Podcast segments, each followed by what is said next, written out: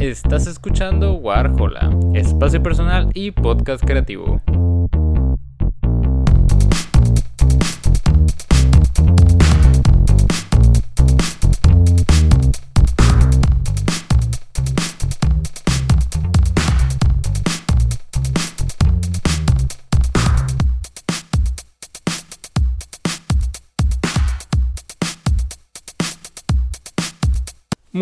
Todos, bienvenidos a un nuevo episodio de Warhola y en esta ocasión vamos a hablar sobre una película que, vi hace poquito.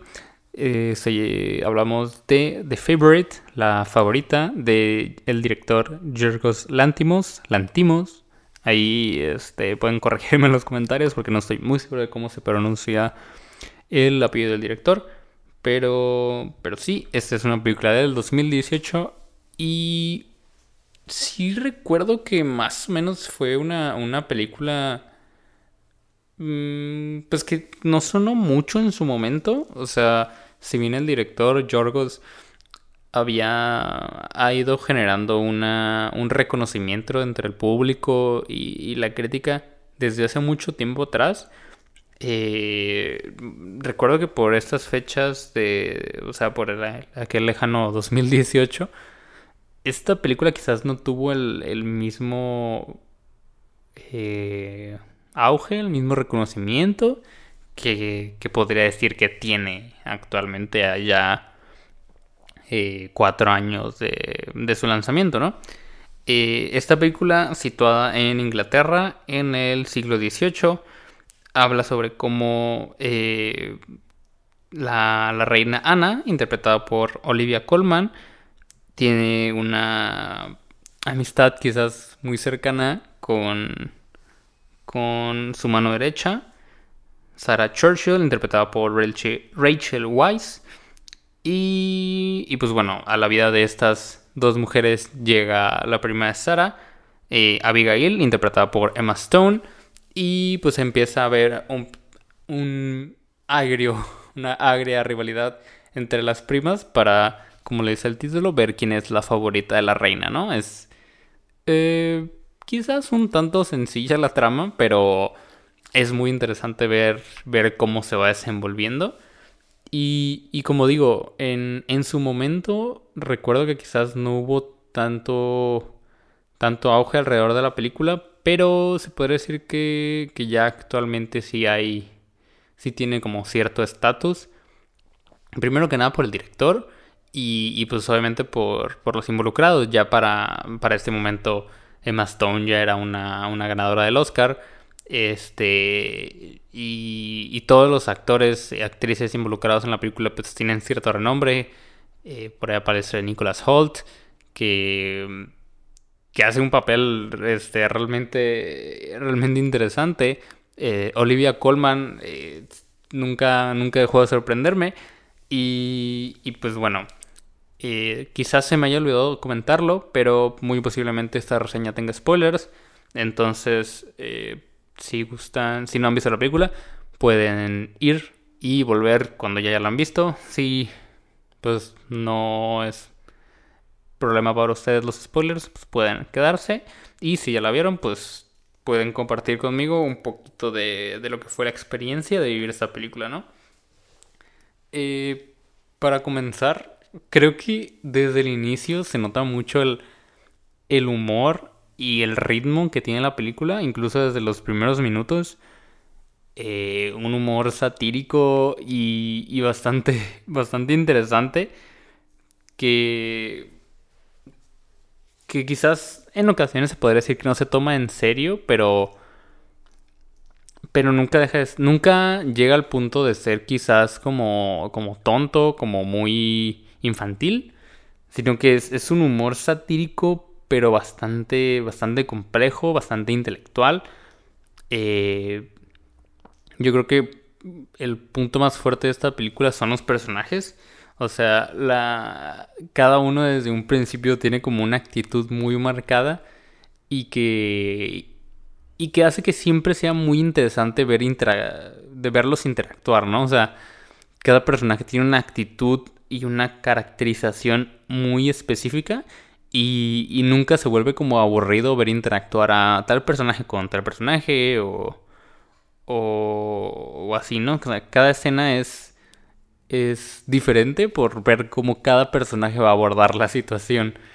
Este, y en ese sentido también es muy divertido ver el hecho de que todos son unos manipuladores, o sea, no hay, lo dije por ahí en mi reseña de Letterboxd cuando, cuando vi recientemente la película, que, no siento que haya un personaje bueno aquí, sino que todos son manipuladores, todos ven más por, por su beneficio propio antes de que del de del de todos, incluso desde la misma Inglaterra, este la reina interpretada por Olivia Colman suele verse mucho influenciada por su mano derecha más que más que por por tomar decisiones que beneficien al país o, o a sí misma.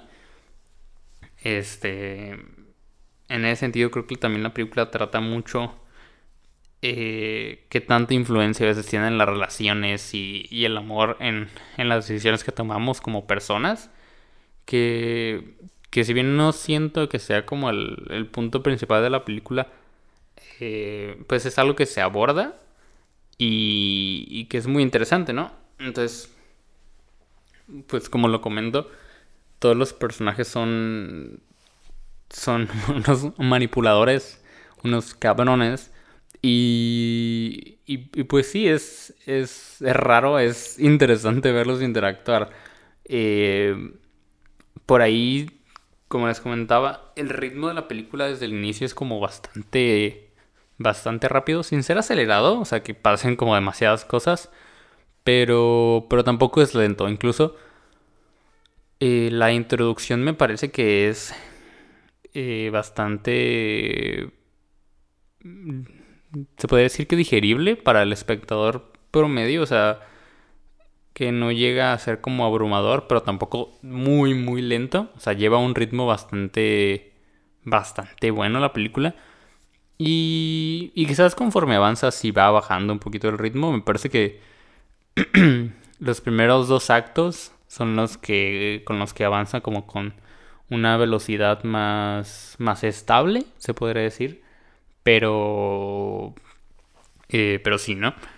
Eh, por ahí encontré varias, este, varias actuaciones, varias este, interpretaciones que me parecieron resaltables. O sea, eh, sin alabar demasiado a Emma Stone, que, que no me considero un fanboy de Emma Stone me parece que, hace un papel muy, muy interesante aquí, muy, muy bien trabajado y bastante complejo. O sea, siento que hasta eso Emma Stone nunca ha sido una actriz que, que haga, o sea, que deje sus papeles muy por la superficie, siendo que incluso con sus papeles más sencillos, como en Superbad o en, o en Birdman, eh, siempre ha sido una actriz que se suele meter mucho en sus personajes y siempre da lo mejor de sí en cualquier papel que haga.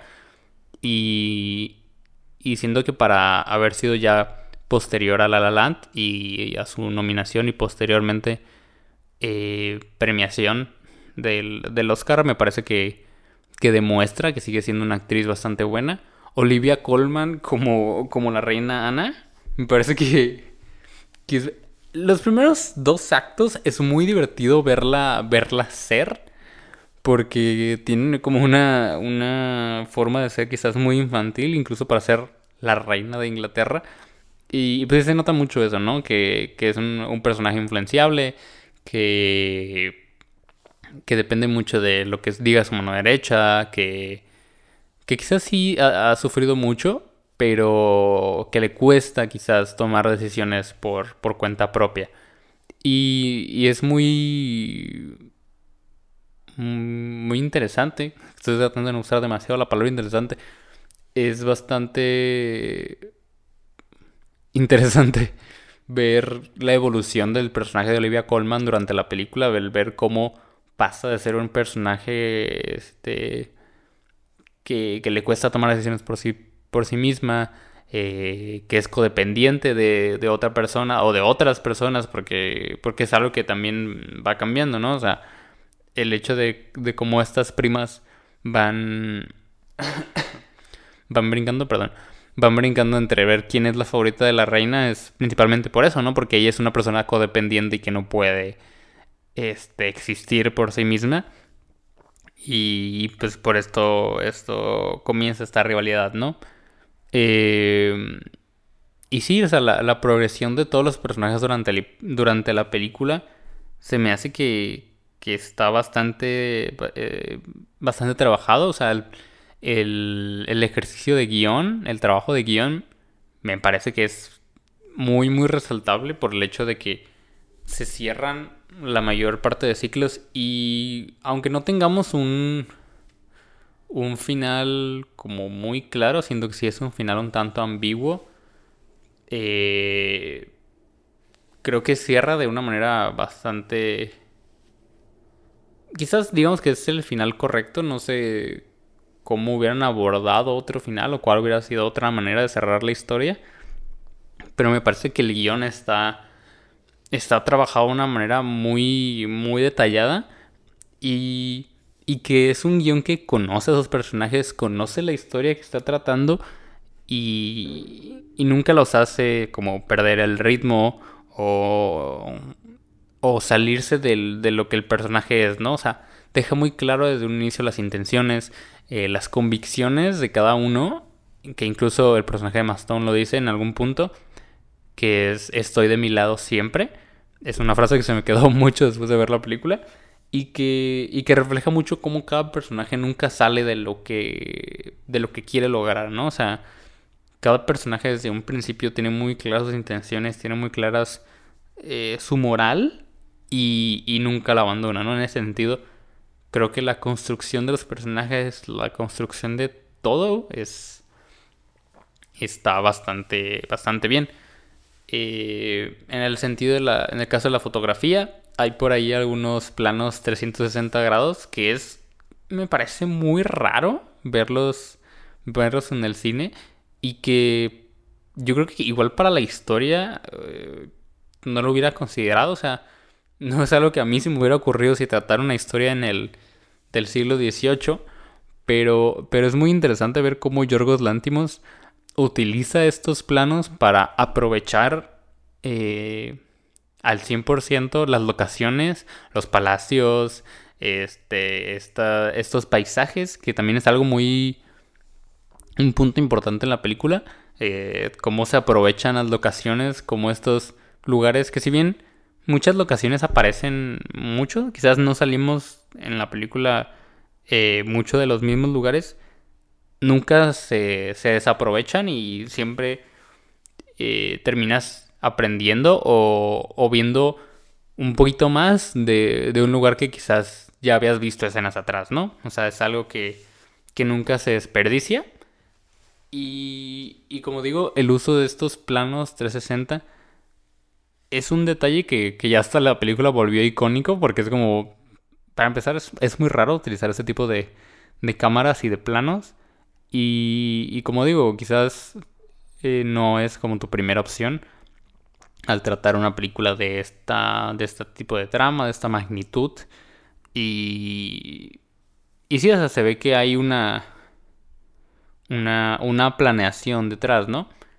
Este, la, el trabajo de, de vestuario, el trabajo de estética, este, todo creo que está en muy en su punto. Creo que todo llega a estar muy milimétricamente pensado.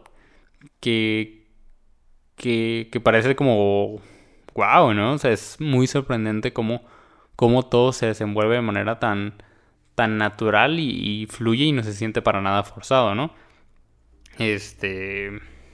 Y, y quizás estoy alabando un poquito de más la película, pero ya hablando de, de algo que, que quizás no me gustó, eh, siento que sí, el, tercer acto es algo que,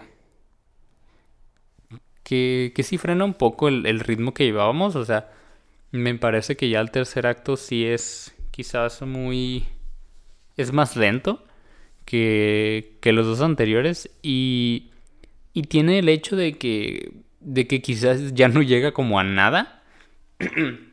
O sea, como que toda la, historia empieza a avanzar y, trata de llegar a algo. Y ya el, tercer acto es como, ok, como que el, el conflicto principal de la película se resuelve antes del final.